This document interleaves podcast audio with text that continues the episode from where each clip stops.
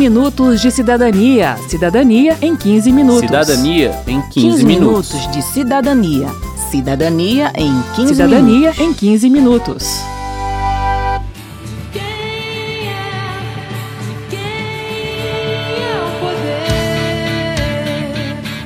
Praça dos Três Poderes é um dos cartões postais de Brasília. Não dá pra vir pra capital e não dar uma passadinha por lá. Mas esse nome não é aleatório. A praça abriga de fato os três poderes que compõem a nossa nação. O executivo funciona no Palácio do Planalto, escritório do presidente da República. O judiciário está no Palácio do Supremo Tribunal Federal, onde 11 ministros trabalham como guardiães da Constituição. E no Palácio do Congresso Nacional estão os membros do Poder Legislativo, ou seja, os deputados e senadores. Não existe hierarquia entre os poderes. Nenhum é maior nem mais importante do que os outros. Juntos, eles são responsáveis pelo destino da nação e foram criados para evitar que o poder ficasse concentrado em apenas uma pessoa. Segundo a Constituição, os três poderes, executivo, legislativo e judiciário, são independentes e harmônicos entre si. Esse princípio é chamado de separação dos poderes, tema do 15 Minutos de Cidadania de hoje. Eu sou Verônica Lima. E eu sou Márcio Aquilissardi. Viva a sociedade alternativa.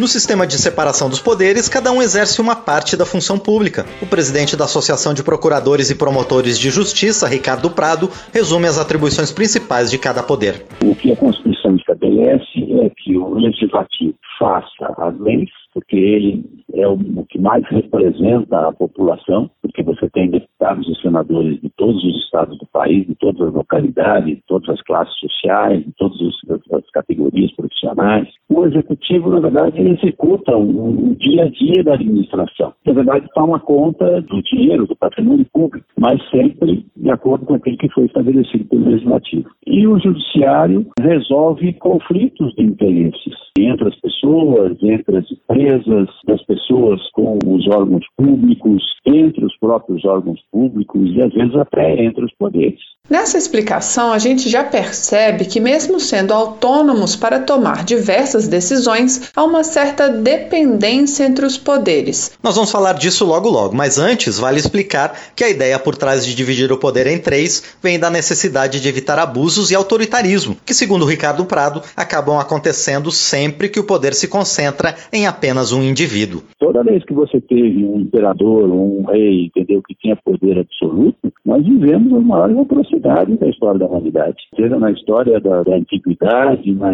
época medieval, mesmo nos tempos mais modernos, a gente viu que toda vez que, que se tem um presidente ou um, um membro executivo, entendeu, com poderes absolutos, a gente acaba numa situação desastrosa. Ricardo Prado explica que o princípio da separação dos poderes vem da Revolução Francesa, quando a figura do rei é extinta e a República coloca no lugar dele o presidente, o Congresso e os tribunais, de modo que nenhum deles tenha poder absoluto. E para que nenhum reine absoluto, existem regras para que um fiscalize o outro, para que um limite o poder do outro. Esse sistema, chamado de freios e contrapesos, é o que torna os poderes, até certo ponto, dependentes entre si.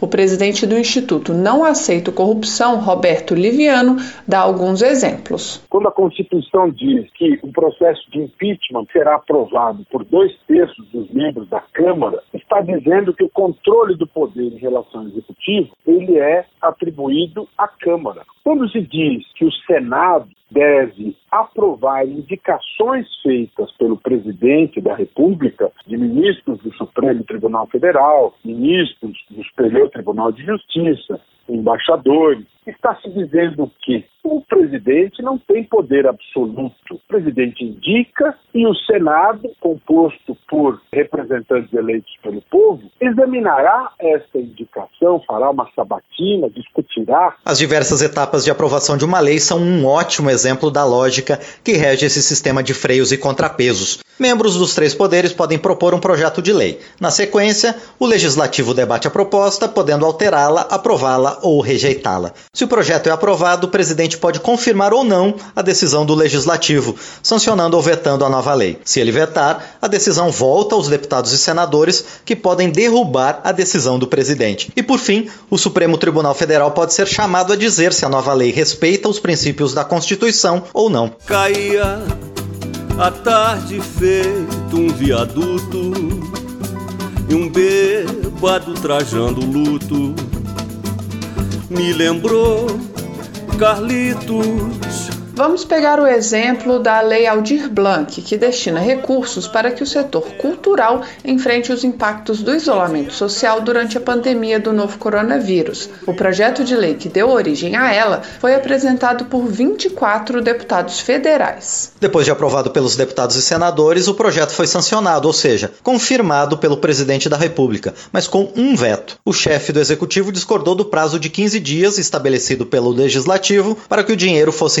pela União aos estados e municípios. Uma das justificativas que o presidente Jair Bolsonaro apresentou para o veto foi justamente a de violação do princípio da separação de poderes, como explica o vice-líder do governo na Câmara, deputado Felício Laterça, do PSL do Rio de Janeiro. Poder executivo que tem que dizer em quanto tempo ele vai fazer para poder disponibilizar. Não pode o Congresso dizer e apontar o dedo e falar assim: olha, em tantos dias você tem que fazer isso. Isso é uma coisa muito trabalhosa, não é simples, tem que ter acesso a todos os dados dos estados e municípios que vão ficar encarregados de fazer essa distribuição. O argumento, portanto, era de que o legislativo tinha extrapolado seu direito de impor obrigações ao executivo, considerando que os poderes são, antes de tudo, independentes. Ao final, o presidente editou medida provisória abrindo crédito extraordinário para o pagamento do auxílio financeiro ao setor cultural, 11 dias depois da publicação da Lei Aldir Blanc. Esses recursos podem ser usados para o pagamento de três parcelas de 600 reais aos trabalhadores da cultura, para manutenção de produções audiovisuais, manifestações culturais e espaços artísticos e culturais que tiveram suas atividades interrompidas por causa do isolamento social, e para a realização de atividades artísticas e culturais que possam ser transmitidas pela internet. Nesse exemplo, a gente pode ver que a relação entre os poderes é constante, principalmente entre executivo e legislativo, e nem sempre harmônica, como preconiza a Constituição. Esse tipo de discordância entre os poderes é natural e faz parte da democracia, pois se há diversidade de ideias e de opiniões entre a população, é de se esperar que os representantes eleitos por essa população também tenham visões de mundo diferentes.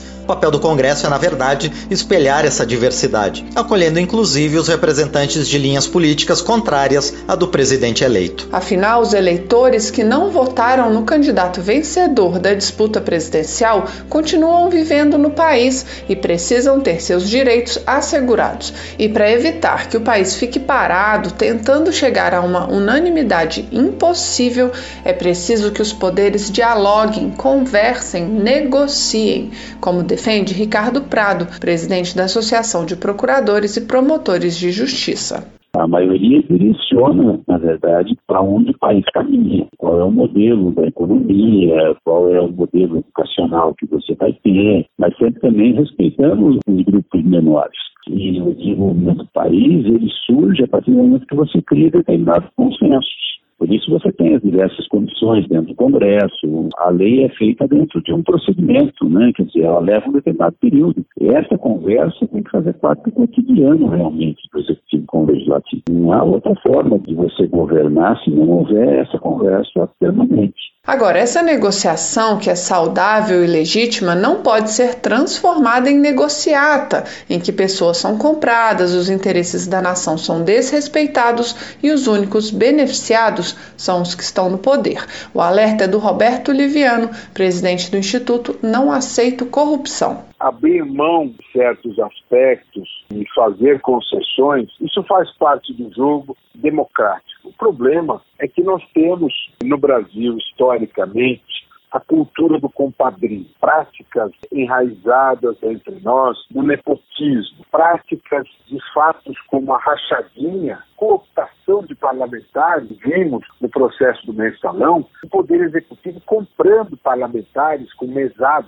Mesmo em um cenário de desconfiança em relação à classe política em função dos casos de corrupção, Liviano continua defendendo a importância das instituições que compõem cada poder. Quando alguém ergue uma bandeira defendendo o fechamento do Congresso, o fechamento do Supremo Tribunal Federal, este indivíduo ele está defendendo a ditadura, ele está defendendo a tirania. Então nós temos que defender sempre a existência do Congresso, funcionando, representando o povo. Se as escolhas foram mal feitas numa eleição, se eu tenho problemas no funcionamento em relação a determinados aspectos, nós precisamos lutar e erguer a bandeira para que esses aspectos sejam modificados. Por exemplo, na Alemanha existe um recall de mandato. O parlamentar está indo mal, então o povo deu mandato, o povo retoma o mandato. Mas não demonizar a figura do Congresso, da Câmara, do Senado. Isso é ruim para a própria democracia. Quero saber. Quero saber. Olha, durante a pandemia não tem sido possível ir à rodoviária gravar as perguntas dos cidadãos. Então você pode mandar sua dúvida para a gente pelo WhatsApp. O número é 61 999 7890 80. Os próximos temas que a gente vai tratar no programa são ensino domiciliar, empreendedorismo e Estado laico. Participe! Outro elemento importante da relação entre os poderes é que um pode também cobrar do outro que ele cumpra uma função que está deixando de cumprir. A Constituição, por exemplo, prevê dois mecanismos que permitem que o Judiciário declare a demora do Legislativo em regulamentar alguma questão: ação direta de inconstitucionalidade por omissão e o mandado de injunção. Por meio dessas ferramentas, o Judiciário diz ao Legislativo que ele deve se manifestar sobre a questão e que, enquanto não fizer isso, valerão as regras determinadas no julgamento. O Poder Judiciário também pode ser chamado a interpretar a letra da lei, tendo em vista a garantia de direitos sociais. Segundo o procurador Irapuan Santana, que é membro do Centro Brasileiro de Estudos Constitucionais, a união estável de casais homoafetivos é um bom exemplo disso. Ainda que o Congresso não tenha aprovado nenhuma lei estendendo esse direito para além dos casais compostos por um homem e uma mulher, o Judiciário fez uma interpretação da Constituição que favoreceu a ampliação do conceito. A Constituição diz. Para efeito da proteção do Estado, é reconhecida a união estável entre o homem e a mulher como entidade familiar, devendo a lei facilitar sua conversão em casamento. Irapuã explica. O argumento vencedor falava o seguinte, que esse artigo ele foi feito para a inclusão das mulheres que não tinham reconhecimento ainda do sistema jurídico. Então, esse argumento de que era um homem e uma mulher, que isso deveria ser excludente, ele não era compatível com o espírito da norma que era de incluir. Outro exemplo, financiamento público de campanhas. Segundo Irapuã Santana, assim que o Supremo Tribunal Federal passou a analisar processos que tratavam do tema, o Congresso respondeu, elaborando uma lei impedindo que as campanhas recebessem financiamento privado de pessoas jurídicas, ou seja, de empresas. E como ocorre a separação dos poderes dos estados e municípios? O princípio é o mesmo, apesar de não haver nos municípios um poder judiciário próprio, mas as relações entre prefeito e vereadores se dão seguindo a mesma lógica de freios e contrapesos, assim como as relações entre governador, deputados estaduais e desembargadores, que são os representantes máximos do judiciário estadual. Considerando novamente o exemplo da produção de leis, nos estados e municípios também vale a ideia de que a decisão não cabe unicamente a um dos poderes, podendo o executivo vetar e o judiciário declarar a inconstitucionalidade. Com um detalhe: se a nova norma municipal ou estadual contrariar a Constituição do Estado, quem vai julgar isso é o Tribunal de Justiça Estadual. Mas se a Constituição contrariada for a federal, caberá ao STF declarar o problema.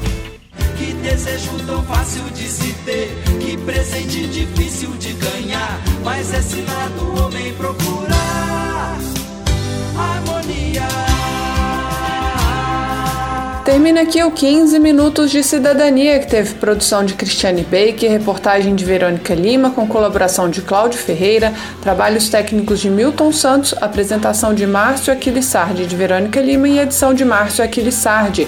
Se você tem alguma dúvida, mande pra gente. O e-mail é rádio.câmara.leg.br e o WhatsApp é 61 999 78 90 80. O 15 Minutos de Cidadania é produzido pela Rádio Câmara e transmitido pelas rádios parceiras em todo o Brasil, como a Clube FM 87.9 de União de Minas, em Minas Gerais. Você pode conferir todas as edições do programa no site radio.câmara.leg.br e no seu agregador de podcast preferido. Uma boa semana e até o próximo programa. Até lá!